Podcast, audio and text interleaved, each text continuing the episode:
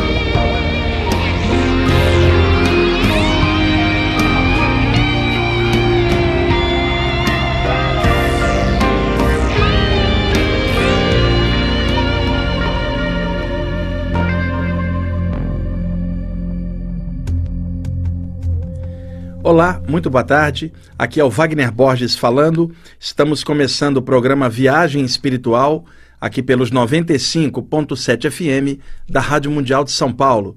Nosso programa de todos os domingos, de meio-dia e 30 até às 13 horas. Como sempre faço, abri o programa com essa linda música, que é de uma banda da Suécia, que é a banda Isildur's Band. O nome do CD Songs from the Observatory. Vocês escutaram a segunda faixa do disco, que se chama Without Grace. E esse disco é legal porque essa banda sueca Isildur's Bane está com a participação da vocalista sueca Mariette Hanson, que usa um pseudônimo de Mary Jet. E ela tem uma voz muito bonita. E ela está como convidada nesse trabalho do Isildur's Bane. Então vou repetir: o nome da banda é, banda da Suécia, uma banda de rock progressivo, Isildur's Bane. Nome do CD, Songs from the Observatory. Nome da música, que é a segunda faixa do disco, Without Grace, com a participação da, da Mary Jet, que é o pseudônimo da Mariette Hanson, que é uma vocalista sueca também muito bonita. Inclusive, ela é descendente de exilados chilenos que, que se exilaram na época do Pinochet, aqui no Chile, no Cone Sul, na América do Sul. E a Suécia recebeu muitos imigrantes aqui da América do Sul na época das ditaduras, aí na década de 70, tanto imigrantes do Brasil, exilados, né, quanto da Argentina, quanto do Chile, do Uruguai. A década de 70, todo o Cone Sul aqui estava em poder de ditaduras militares e nós sabemos aí quantas coisas rolaram aí de tortura, principalmente na Argentina e no Chile, onde o negócio foi bem pesado. Bom, e ela é descendente de exilados chilenos, ela cresceu na Suécia e hoje ela funciona como se fosse sueca. Ela cresceu lá, ela canta em inglês, a voz dela é muito bonita, é uma morena, estilo indígena, muito bonita. E é incrível, o, o, o Evaldo, você vê um DVD da banda do Isildur Bane, os suecos brancos, e a vocalista uma morena, é, estilo indígena. E o pessoal fala: de onde saiu essa morena? Ela é filha de exilados chilenos e cresceu na Suécia. Por isso o biotipo dela é, físico é diferente, né? E essa banda Isildur's Bane é uma banda de rock progressivo da Suécia, assim, maravilhosa. Eu tenho todos os discos dessa banda, eu gosto muito. Vamos lá. Temos aqui o nosso amigo Evaldo Ribeiro, que está aqui hoje dando suporte aqui para a gente no programa. E eu falei para Evaldo, Evaldo, acho que você vai gostar muito dessa música do Exílio dos Bene. Ele gostou bastante. Eu falei para Evaldo também, Evaldo, eu vou contar um caso hoje que eu acho que você vai gostar de escutar. Semana passada, eu, eu tinha o projeto de contar esse caso, é o caso do seu Aurélio, até cheguei a comentar aqui. Só que aí acabei escrevendo aquele relato do preto velho fora do corpo, que eu comentei aqui, e acabei protelando o relato do seu Aurélio, então vamos fazer isso hoje. Bom, para entender o relato que eu vou contar, deixe contar um pouco da minha história também. Eu tenho atualmente 52 anos. Eu sou carioca, eu nasci no Rio de Janeiro e eu moro em São Paulo desde 1990. Mas eu já vim em São Paulo durante a década de 80 fazer palestras, cursos. Eu ia e voltava, ficava entre o Rio e São Paulo, até que em 1990 eu me mudei definitivamente aqui para Sampa. Mas a minha família está toda no Rio de Janeiro. Inclusive a minha filha mais velha, a Helena, que tem 23 anos, mora no Rio de Janeiro, em Duque de Caxias, na Baixada Fluminense. E eu cresci na Baixada Fluminense do Rio de Janeiro, também na cidade de Duque de Caxias, no bairro São José. Cresci ali filho do pai carioca, branco, descendente de portugueses, e a minha mãe, morena baiana, bem morena, descendente de franceses cruzados com índios né? E aí eu nasci ali, eu e meus irmãos, nós somos em três.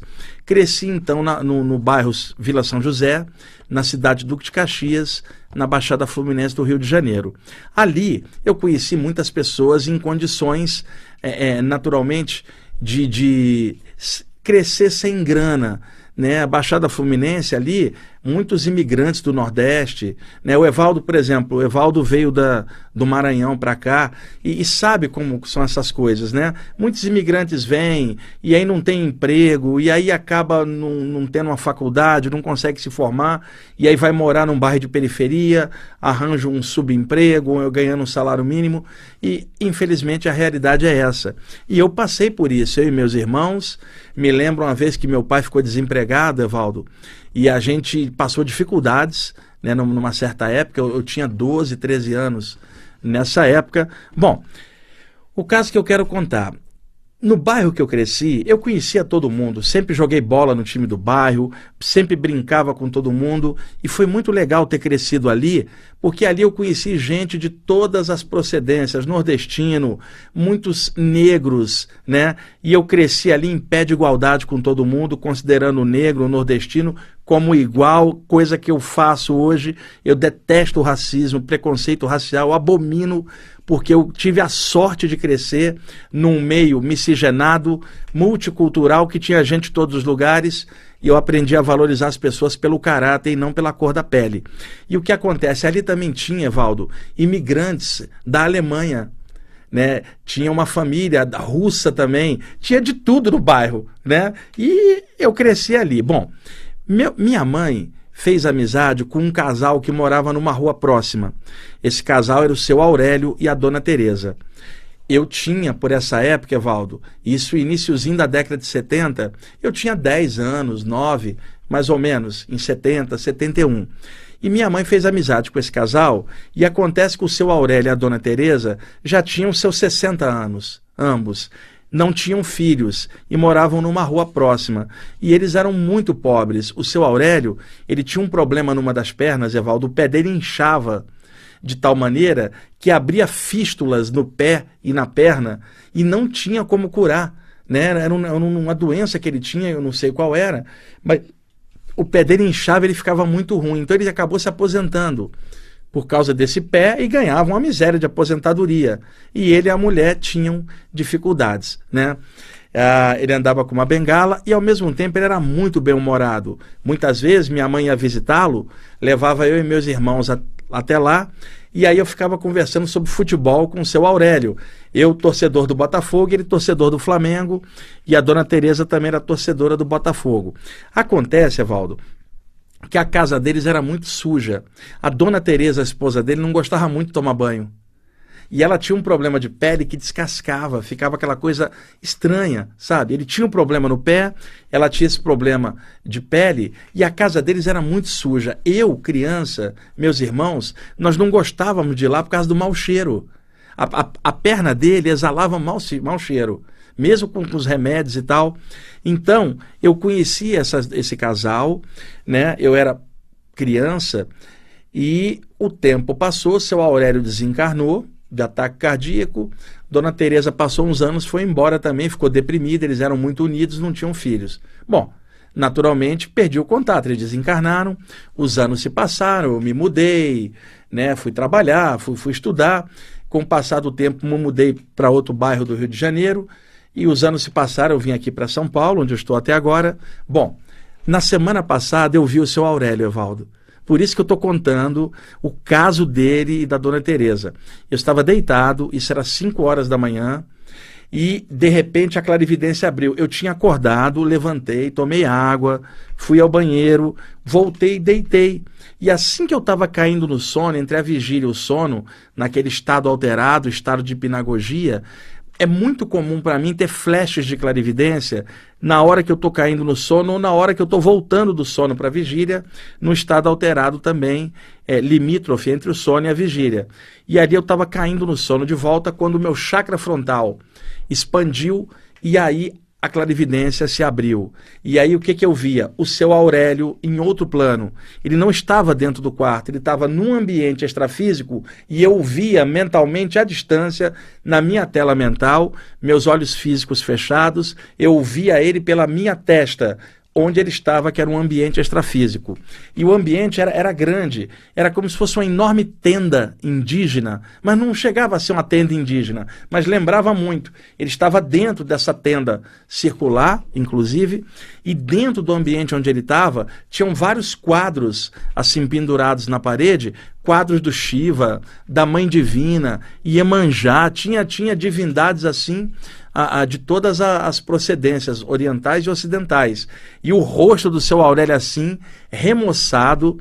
Seu Aurélio parecia ter uns 45 anos. É muito comum o espírito, quando está bem, ele remoça a aparência, aparece com aquela expressão vivaz, né? parece bem mais jovem a, a, expressão sadia, vestido de, com uma camisa branca, uma calça é, é, é, amarronzada, tipo calça indígena, né? E, e, indígena que eu digo, índios da América do Norte. E uma camisa branca, um cordão, um medalhão assim no peito, me olhando, os olhos brilhantes, a expressão de um espírito lúcido, a expressão simpática, e aí mentalmente ele se comunicou comigo por telepatia.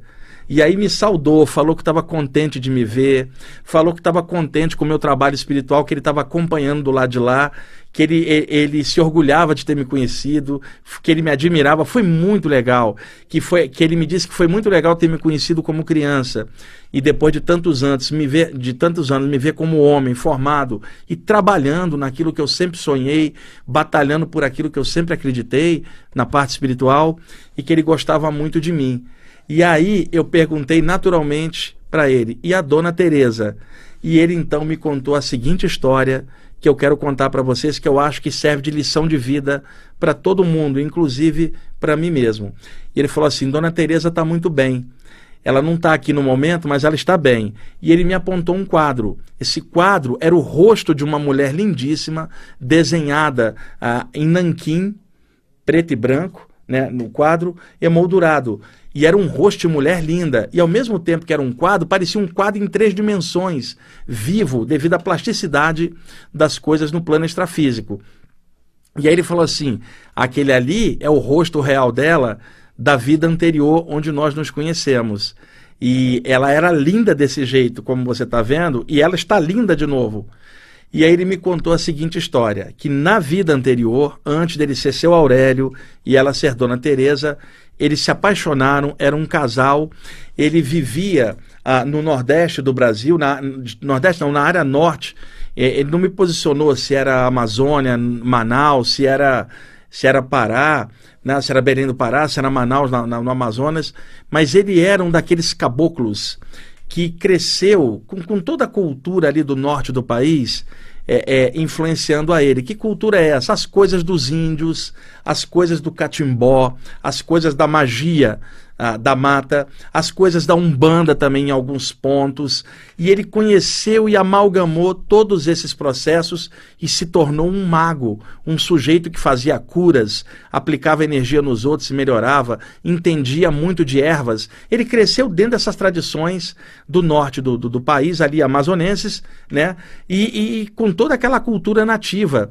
E ele era um cara que manipulava energia bem, se concentrava muito bem, e a dona Teresa era companheira companheira dele, eles eram muito apaixonados. E ela era uma mulher linda ali da região, e ele um caboclo, caboclo moreno forte também, muito bem apessoado, né? Saradão. E aí ele me contou que em determinado momento ele descambou para magia, para o mal. Ele começou a se aproveitar e tirar vantagens dos outros, começou a manipular energia contra os seus desafetos Quer dizer, ele descambou para o lado escuro da força. E a dona Teresa acompanhou ele junto nessa queda. Ela era praticamente a, a secla dele, a secretária dele. E ele ensinou ela a mexer também com um monte de coisas. E ele então me contou que karmicamente ele se enroscou muito por causa da magia. Magia feita no sentido ruim. Ele antes era um curador e caiu para o lado escuro da força e fez um monte de besteira.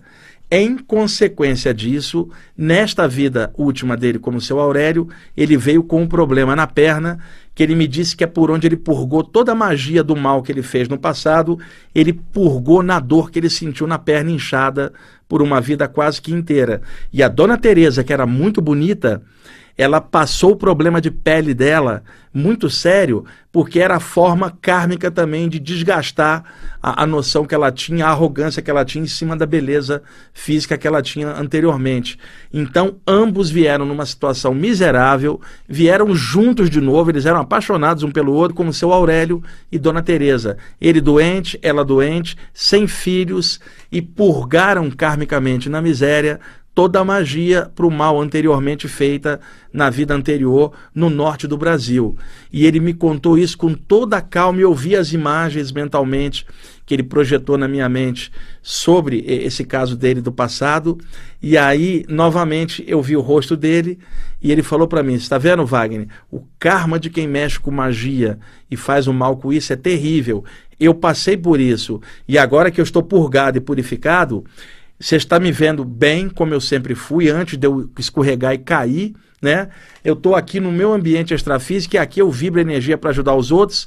E agora eu estou no meu rumo de novo, que é o rumo da cura, né? Eu estou de volta para a luz e eu estou contando o meu caso para você, para você entender karmicamente aonde que a magia do mal leva a gente. Se você puder, conte o meu caso, porque você trabalha com público. Ao contar um caso como esse, isso serve de alerta para outros que possam estar caindo na mesma tentação que eu caí e serve de alerta se você quiser contar o meu caso. E aí me falou que não era nem esse o objetivo dele estar tá aparecendo para mim. Ele estava aparecendo para mim porque ele queria me ver e queria que eu visse ele, né? E acabou me contando essa história toda que eu agora estou recontando para vocês, no sentido de alerta, não só para vocês, para mim também, para que a gente sempre se mantenha firme na senda, para que a gente se mantenha sempre voltado na luz, para que a gente se volte sempre para a prática do bem, mesmo que ninguém nesse mundo entenda a gente, mesmo que as pessoas nos traiam, nos sacaneiem, não interessa, não escorregue para o lado escuro da vingança, não escorregue para o lado da magia feita para o mal, pelo contrário, batalha, trabalha para crescer, vence a si mesmo, vence a maldade, vence essas forças trevosas dentro de, de si mesmo, mas não escorrega na coisa do mal, não manipule energia para ferrar os outros, não manipule a mente dos outros para finalidades é, é, egoístas suas mesmas, pelo contrário, use energia para curar, Usa o pensamento para beneficiar o mundo, projetando formas de pensamento virtuosas e regeneradoras.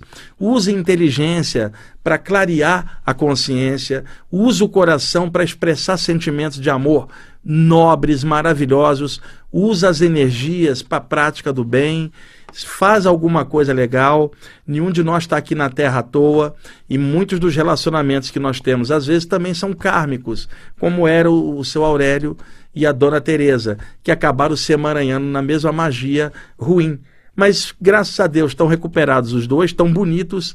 Eu não vi a Dona Teresa, mas vi o senhor Aurélio e me disse que ela está bem e eu gostei muito de ter visto ele, né? Então estou contando isso aqui para vocês, pessoal, porque uma das finalidades que eu tenho no meu trabalho é esclarecer as coisas e muitas vezes a gente esclarece mais contando um caso do que explicando tecnicamente alguma coisa. Por isso que eu conto diversos casos aqui na rádio, escrevo sobre isso, nas aulas que eu faço e palestras eu também conto muitas coisas, porque é uma das formas da gente passar humanidade dentro da espiritualidade, passar uma simplicidade.